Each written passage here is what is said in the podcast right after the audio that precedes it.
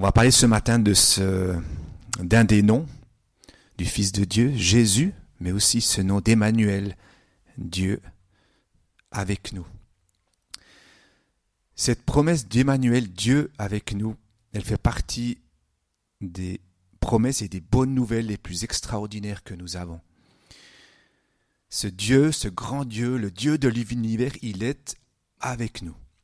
À mon sens, elle vient juste après la première promesse que nous avons aussi dans le nom de Jésus. Jésus qui est la forme grecque de Josué qui signifie le Seigneur est ou donne le salut, la délivrance. Donc on a Jésus qui donne le salut, la délivrance, et on a Emmanuel, Dieu avec nous. Si on arrive à vivre avec ces deux promesses dans notre vie, je pense qu'on est, j'ai envie de dire, c'est comme les, ça donne l'équilibre quand on marche. Il nous sauve et il est avec nous. Mon message va se baser sur un texte biblique qui nous parle de ça, mais aussi sur une méditation que j'ai lue récemment du théologien et prêtre aussi Henri Nouwen. Je ne sais pas si vous le connaissez, un prêtre du théologien du XXe siècle hollandais qui a écrit plusieurs ouvrages de référence, notamment le livre Life of the Beloved. C'est un des livres que j'avais aussi lu durant ma formation, qui était très touchant, qu'on était les, les enfants aimés de Dieu. Et je vais aussi euh, prendre aussi, vous lire aussi un extrait d'une de ces euh, méditations sur ce thème, Emmanuel Dieu avec nous.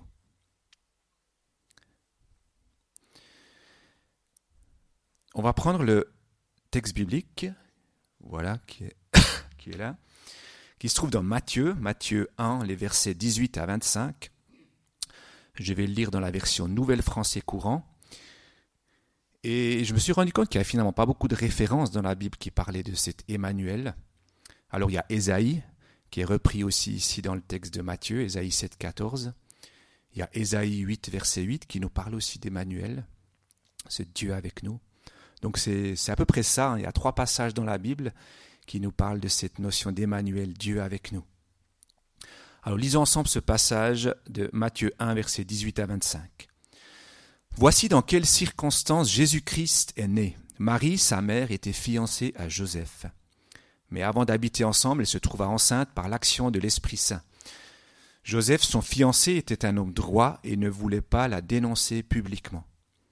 Il décida de la renvoyer en secret. Comme il y pensait, un ange du Seigneur lui apparut dans un rêve et lui dit Joseph, descendant de David, ne crains pas de prendre chez toi Marie, ta femme car l'enfant qui a été conçu en elle vient de l'Esprit Saint. Elle mettra au monde un fils, et tu l'appelleras Jésus, car il sauvera son peuple de ses péchés. Tout cela arriva afin que s'accomplisse ce que le Seigneur avait dit par le prophète.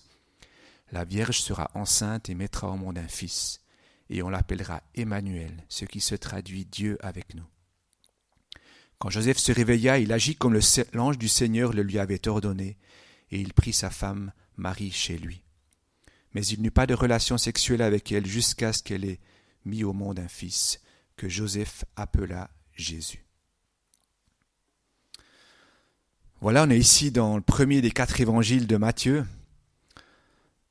On attribue généralement cet évangile à Matthieu, même que les preuves ne sont pas forcément là. Je il y a beaucoup de, beaucoup de, livres de la Bible, on, pense, la, tradition l'attribue à Matthieu, donc le collecteur d'impôts, hein, celui qui a, qui a été appelé par Jésus, mais le reste, l'auteur sûr, il reste inconnu. Et ici, Matthieu, il écrit surtout en premier aux Juifs, à raison pour laquelle aussi on, on voit dès ce premier chapitre l'enracinement de l'Évangile et de la venue de Jésus dans l'Ancien Testament. Comme ici, hein, du prophète Ésaïe, qui euh, près de 800 ans avant la rédaction de l'Évangile, euh, est cité ici dans, dans, dans ce texte. Et cet évangile veut amener les preuves que Jésus est bien le Messie, attendu, le fils de David, le roi venu inaugurer son règne. Il n'y a pas moins de 51 mentions du royaume, du, du royaume de Dieu, que Jésus est le roi qui inaugure ce royaume dans l'évangile de Matthieu. Et où il situe ce texte On a, on a lu ce, texte-là juste avant, il y a toute la généalogie de Jésus. Hein. Je ne l'ai pas lu, mais ça pourrait aussi être un exercice, lire toute la généalogie de Jésus. Et puis juste ce qui vient, donc depuis Abraham jusqu'au père de Jésus, qui était Joseph, donc. Et puis dans le chapitre qui suit, nous avons les mages qui arrivent, qui viennent adorer, l'exil en Égypte, le massacre des enfants ordonné par Hérode, puis le retour de Jésus et de sa famille à Nazareth après la mort d'Hérode. Voilà un peu le contexte de, euh, ce que nous avons lu. Qu'est-ce qu'on peut comprendre aujourd'hui euh, pour nous, hein, avec notre intelligence, mais aussi avec notre cœur? Je crois que Jésus nous parle par différents canaux, notre tête, notre cœur, pour que ça prenne place dans tout notre être. Alors j'ai mis cinq points en évidence en lisant ce texte. Le premier point, c'est qu'il y a un couple, hein, Joseph, Marie, qui a été choisi par Dieu pour mettre au monde ce fils Jésus. Alors c'est un choix de Dieu, hein, dans toute sa souveraineté, Dieu a fait ce choix. Je pense qu'il remplissait toutes les conditions que Dieu avait fait pour naître son fils, mais on ne les connaît pas, ces conditions. Hein, le texte ici se limite à expliquer les circonstances. il a dit voilà dans quelles circonstances ça s'est passé, mais pas pourquoi il a choisi ce couple, Marie et Joseph. Alors c'est vrai qu'il y a quelques indices hein, dans ce texte et aussi dans l'évangile de, Luc. Euh, ça devait être un couple vierge, hein, du moins Marie, en référence au, verset 23, la Vierge sera enceinte. Et on sait aussi que Joseph s'est abstenu de relation conjugale jusqu'à sa naissance. Dans le verset 25, il n'eut pas de relation conjugale avec elle jusqu'à ce qu'elle ait mis au monde un fils auquel il donna le nom de Jésus. Un deuxième point, Marie était une femme d'exception, hein, une femme quand même spéciale. Euh, il est dit qu'elle était bénie parmi les femmes, ça c'est l'annonce de l'ange à, Marie dans Luc 1, 28, et qu'elle a trouvé grâce aux yeux de Dieu, dans le même chapitre au verset 30. Et un autre point, un couple qui était prêt d'accepter et de soumettre à la volonté de Dieu, afin que la parole de Dieu annoncée par l'ange s'accomplisse à travers leur vie. Je me suis posé la question, est-ce que Dieu, quand il a choisi, hein, c'est des questions des fois un peu sans réponse souvent, est-ce qu'il était sûr qu'ils allaient faire ce choix hein? On est des fois entre... Il a pris un risque certainement, mais il a en même temps aussi choisi un couple en qui il avait aussi confiance, j'ai envie de dire. Hein. Dieu fait confiance à nous, puis euh, on fait confiance à Dieu, mais Dieu nous fait aussi confiance dans les choix qu'on fait. Et je pense qu'il a, leur a fait confiance et euh, on a lu hein, à son réveil, Joseph fit ce que l'ange du Seigneur lui avait redonné. Il l'a fait, il a pas, il s'est soumis à, ce que Jésus lui a demandé. Et pour Marie, la même chose, on n'en parle pas ici dans Matthieu, mais dans Luc, il est dit, Marie dit, je suis la servante du Seigneur, que ta parole s'accomplisse pour moi. Et puis un autre point qui était important aussi pour la réalisation des prophéties de l'Ancien Testament, ça devait être un descendant de David, un descendant de David,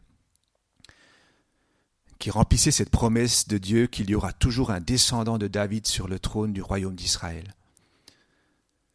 Et ça, l'ange du Seigneur lui rappelle à Joseph quand il lui dit Joseph, il l'appelle déjà par son nom, mais il lui dit descendant de David. Il précise, tu es un descendant de David, tu es dans cette lignée qui devait faire naître euh, Jésus. Et puis Joseph, je pense, c'est aussi un homme assez exceptionnel, on reviendra encore tout à l'heure.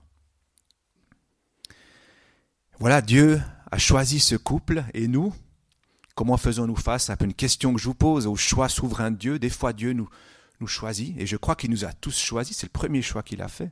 On l'a choisi, mais il nous a aussi choisis comme ses enfants bien-aimés avec qui il veut marcher. Il veut aussi nous, nous appelle aussi à le suivre, à faire sa volonté et des choix, des fois, voilà, nous sommes toujours libres dans ces choix, mais Dieu reste souverain. Dieu reste souverain dans les choix et c'est pas à nous de lui commander ce qu'il doit faire. Ce n'est pas à nous de, de, le forcer. Alors oui, on lui demande des choses, hein, on lui demande certaines choses, mais Dieu reste souverain dans ce qu'il fait. Le deuxième point que je vois dans ce texte, il y a un ange qui parle. Hein, et qu'est-ce qu'il parle? Il parle pour rassurer et puis pour annoncer une grande nouvelle. L'ange ici est appelé l'ange du Seigneur, donc c'est quelqu'un qui vient, un messager du Seigneur qui parle à Joseph durant son sommeil. Il nous a dit parce qu'il hein, s'est réveillé après son sommeil, donc ça s'est passé alors qu'il dormait. Alors ici il parle par l'intermédiaire de l'ange pour l'empêcher, Joseph, de rompre secrètement avec Marie. on peut s'imaginer pourquoi il a voulu rompre secrètement. Je pense qu'il aurait, il voulait éviter de perdre la face devant, devant la société de l'époque, qui n'aurait pas compris qu'elle puisse être enceinte alors qu'il n'était pas encore marié, que, Marie n'était pas encore sa femme. Il a voulu être loyal face à, finalement, à, sa famille, je pense aussi face à, ce qu'il vivait. Il ne pouvait pas s'imaginer que euh, de rester avec Marie. Mais avant de lui demander quelque chose, l'ange rassure Joseph. Hein. Celui-ci a peur, hein. on peut s'imaginer, comprend pas ce qui se passe. Euh, des fois, dans notre situation aussi, on est devant un choix. Sa seule issue qu'il voit, lui, c'est rompre secrètement sa relation avec Marie. Mais non, l'ange lui dit, Joseph, descendant David, n'aie pas peur de prendre Marie pour femme, car l'enfant qu'elle porte vient du Saint-Esprit. En d'autres termes, l'ange y rassure Joseph en lui expliquant qu'il n'est effectivement pas son père, mais que L'enfant que porte Marie vient du Saint-Esprit. Et je pense que Joseph a reconnu dans cette voix de l'ange et dans ce message de Dieu et dans ce message que Dieu était aux commandes et qu'il pouvait dès lors lui faire confiance. Confiance en ce qu'il allait lui dire, confiance en ce qu'il allait lui demander de faire et finalement confiance en la bonté et l'amour de Dieu pour lui. Il l'a rassuré Parfois, c'est Dieu aussi avec nous. Il nous rassure d'abord, il nous dit Je suis là. Puis après, il nous dit quelque chose. Hein. Il, sait qu'on est des fois devant des choses, on a aussi peur. Après l'avoir rassuré, alors là, l'ange lui annonce la grande nouvelle, ou la bonne nouvelle. Elle mettra au monde un fils et tu lui donneras le nom de Jésus, car c'est lui qui sauvera son peuple de ses péchés. Et ça, c'est la bonne nouvelle. Ça, c'est le Messie tant attendu par Israël et par Joseph, par Marie, par tout Israël la venue de celui qui sauvera le peuple de ses péchés. Et Joseph reçoit en même temps un ordre et une explication. L'ordre, c'est d'appeler cet enfant Jésus et en même temps l'explication quant à la mission qu'aura cet enfant. Un exemple comment Dieu nous parle en diverses manières ici à travers un ange, ce qui peut aussi arriver parfois encore aujourd'hui. Mais il a d'autres manières, comme la lecture de la Bible, la voix intérieure, Parfois Dieu nous parle à travers les autres qui sont autour de nous. Et ce sera le thème aussi que nous allons approfondir durant le week-end d'église, à mi-mai, 14-15, sauf erreur, mais on aura notre week-end d'église sur l'écoute de Dieu. Donc on va pas aller plus loin, c'est un thème intéressant. Là, Joseph, il a écouté Dieu hein, par l'ange. Comment est-ce que nous, on peut écouter Dieu aujourd'hui? Ce que je peux juste dire, c'est sa manière de nous parler est toujours spécifique à chacun de nous et adaptée à nos circonstances et à nos besoins. Ici, Joseph avait peur, Dieu l'a rassuré. Il était devant un choix crucial, Dieu lui a expliqué l'enjeu en l'invitant à faire le bon choix, celui de rester avec Marie.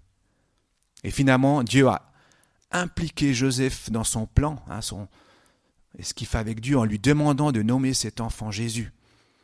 Hein, tu prendras ça, tu vas faire ça, tu t'impliques aussi en donnant le nom à ton fils. Ce qui était aussi particulier, on voit avec Zacharie, en principe, on donnait le nom au fils, on prenait soit le nom du père, ou quelqu'un, ou un oncle, quelqu'un de la famille, et là, donner le nom de Jésus, il n'y avait personne qui s'appelait Jésus, c'était aussi un choix qu'il devait faire, de donner le nom, et aller aussi à l'encontre d'une tradition qui faisait qu'on donnait le nom, euh, peut-être qu'il aurait pu l'appeler aussi Joseph, ou, le nom d'un oncle. On prenait en principe quelqu'un de, l'ascendance euh, du père. Et troisième chose, j'ai retenu, il y a un événement historique qui a été annoncé 700 ans plus tôt par le prophète Ésaïe qui se réalise. Verset 22, Tout cela arriva afin que s'accomplisse ce que le Seigneur avait annoncé par le prophète, donc en l'occurrence prophète Ésaïe. Donc avec cette naissance, c'est une prophétie donnée par Ésaïe 700 ans plus tôt qui se trouve son plein accomplissement.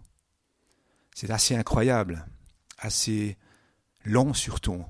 On comprend un peu mieux, mais ça reste toujours mystérieux que ce que Dieu dit et promet, cela s'accomplit. C'est un autre verset, je n'ai pas la référence ici. Ce que Dieu promet, ce que Dieu dit, cela s'accomplit. Mais pas toujours tout de suite, et peut-être pas toujours aussi à la manière dont on se l'imagine. Parfois ça dure longtemps, ici ça a duré sept siècles. Vous imaginez sept siècles, ça le temps que... Qu'est-ce qui se passe quand il y a des prophéties divines ici qui ne se réalisent pas Hein, qu'est-ce qui se passe? Jean, qu'est-ce qui se passe Un prophétie qui ne se réalise pas? On s'impatiente. On doute.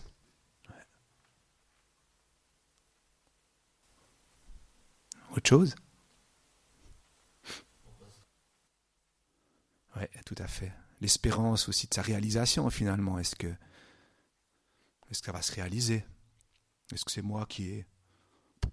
Peut-être pas vrai et tout, à coup, il y a comme une, je vois un peu comme cette flamme d'espérance qui commence de, gentiment s'éteindre. Jusqu'à un moment donné, elle peut même s'éteindre à un moment donné quand les gens croient plus. Alors ça peut être des promesses de la Bible, ça peut être des promesses peut-être aussi que qu'on peut recevoir personnellement aussi. Et je pense que pour le peuple juif qui attendait le Messie depuis si longtemps, c'était aussi le cas. À tel point que lorsque Jésus est enfin venu, hein, c'est ce qui était dramatique, finalement, beaucoup l'ont même pas accueilli comme le Messie. Ils l'ont attendu très longtemps, très longtemps, très longtemps.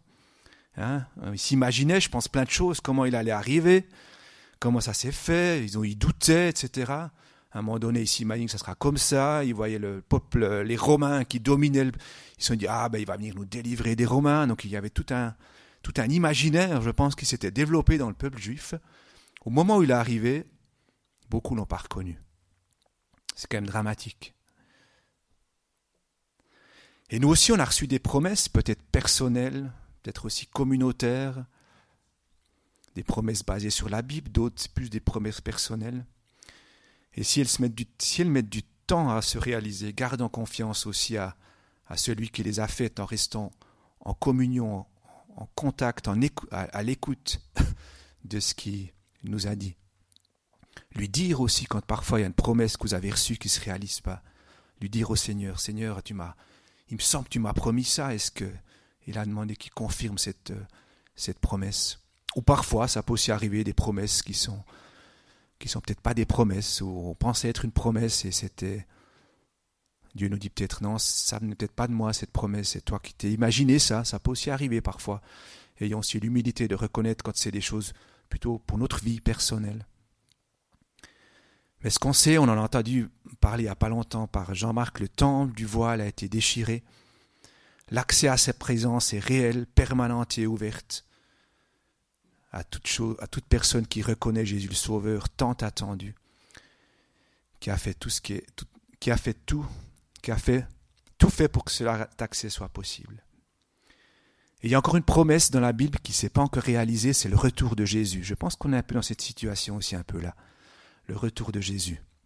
On attend tous. Hein. C'est un peu comme le dernier chapitre, j'ai envie de dire, du, plan du salut qui va se réaliser avec le retour de Jésus. Le oui, je viens bientôt. Je l'ai encore lu il n'y a pas longtemps dans Apocalypse 22, 20, tout à la fin de la Bible. Oui, je viens bientôt. Ah oui, je crois que ça va se réaliser. Et le bientôt dure. Hein, c'est quoi bientôt Mais la promesse est certaine que Jésus va revenir.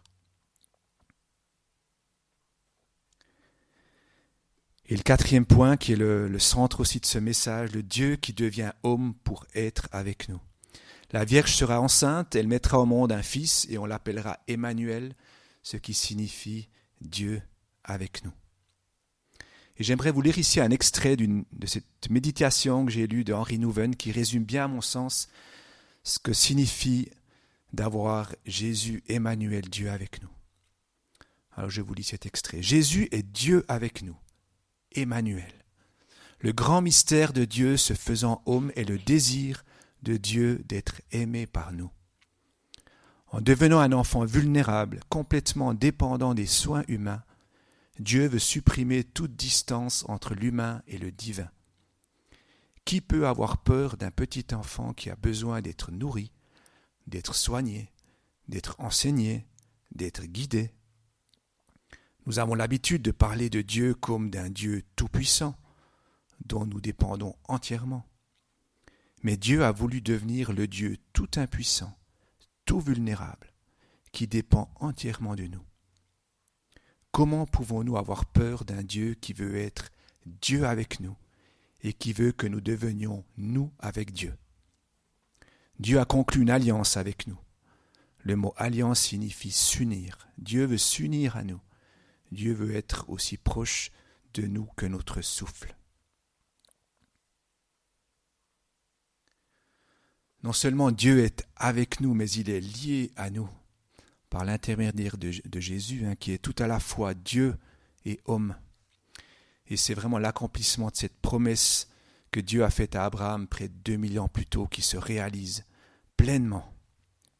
Il y avait déjà des connexions avec Abraham, il y avait déjà Dieu qui parlait, qui conduisait, mais là, c'est comme si Dieu est venu, à un moment donné, entrer, dans, entrer à notre niveau, j'ai envie de dire, entrer dans le, le monde, pour montrer qu'il pouvait être tellement proche de nous, euh, encore aujourd'hui aussi. Pour le peuple juif, le nom donné à un enfant est important. Vous l'avez peut-être déjà entendu, mais c'est vrai que c'est à une dimension, je pense nous qui, qui ne sommes pas d'origine juive, qui peut un peu nous dépasser. Et j'ai lu euh, un article d'un rabbin, Berel Wine, qui disait Dans notre nom se trouve notre âme et notre identité personnelle. Il parlait du self, our self. C'est dans ce nom que se trouve l'histoire et le passé de la famille, ainsi que les espoirs et les bénédictions pour la réussite du futur nouveau-né dans la vie. Et puis il termine son article en disant qu'il ne connaît rien qui touche aussi profondément le système nerveux, alors il traduit un nerve system, hein, donc c'est d'une famille que le nom d'un enfant. Donc imaginez-vous que cette annonce du nom d'Emmanuel a eu comme impact sur Marie et sur Joseph. Je pense vraiment que tous leurs sens se sont éveillés à cette annonce qu'avec ce bébé, c'était Jésus, le Sauveur qui allait naître, et que c'était Emmanuel, Dieu avec nous, qu'ils allaient voir, qu'ils allaient toucher, sentir, voir grandir, voir agir, interagir avec eux, avec les hommes, puis mourir sur une croix, comme on le sait. Voilà la dimension aussi, je dirais, humaine qu'a pris ce, nom d'Emmanuel, euh, certainement sur, euh, sur Marie et Joseph et aussi pour toutes les personnes qui ont entendu cette bonne nouvelle à l'époque. Et pour nous aujourd'hui, comment résonne dans nos cœurs, dans tous nos sens, cette vérité Dieu est avec nous Personnellement, euh, ça signifie par exemple de dire simplement Jésus, tu es là. Ça m'arrive assez souvent, surtout quand moi je suis seul en voiture, ou des fois quand je me promène, ou quand je fais du jogging. Enfin, mes pensées sont un petit peu euh, aussi. Euh, je dis simplement Jésus, tu es là.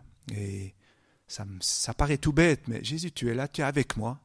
Et c'est souvent après là, quand, je dis ça, c'est là qu'il y a comme un dialogue qui commence avec Jésus. quoi. C'est comme je dois me connecter avec lui, mais, oui, tu es là, Jésus, tu es là. Et là, il me dit des choses, je peux lui parler, simplement une prise de conscience à un moment donné par la prière Jésus, tu es là. On va encore tout à l'heure, quand on parlera un peu entre nous euh, euh, en, petits groupes, euh, parler aussi d'échanger sur ce que ça signifie aussi pour, pour vous. Ce Jésus, Dieu est avec nous. Et puis un dernier point, il y a aussi un homme juste et obéissant, donc Joseph. On parle souvent de Marie, hein, comme quoi c'était une femme, et oui, qui a trouvé grâce aux yeux de Dieu pour euh, pouvoir porter Jésus, le Fils de Dieu, le Dieu avec nous. Mais n'oublions pas Joseph. Hein, il n'a pas porté Jésus dans son sein, ça c'est sûr, mais il est resté avec Marie. Il nous a dit au verset 19 que c'était un homme juste, comme on l'a lu dans d'autres traductions, un homme droit.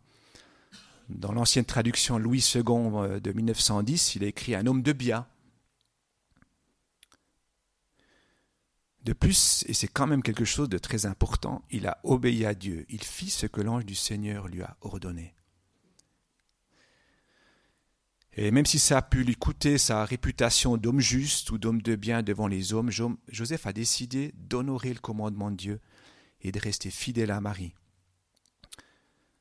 Et pourquoi J'imaginais s'il n'avait pas fait ça, qu'est-ce qui se serait passé? Finalement, je pense vraiment que Jésus avait besoin d'un papa Jésus avait besoin d'un papa terrestre, hein, j'ai envie de dire, qui, qui s'occupe de lui, qui le, qui le fasse grandir, qui, qu'il ait, un cadre familial entre une maman et un papa qui est bienveillant, etc. Jésus avait aussi besoin de tout ça. Dieu, homme, pleinement Dieu, pleinement homme.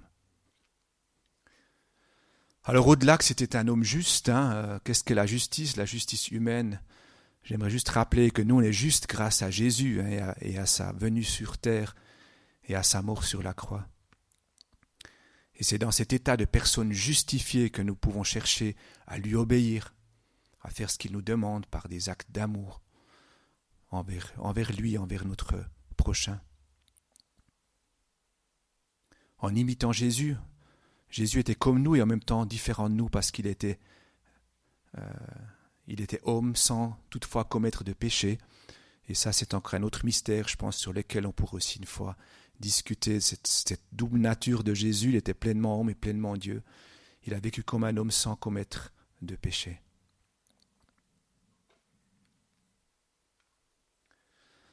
Voilà, j'en arrive à la conclusion de mon message et pour dire que Jésus est né à Noël et nous lisons ça au début des évangiles de Matthieu et de Luc et à travers la suite des récits des quatre évangiles, nous lisons comment ce Dieu avec nous s'est manifesté aux hommes.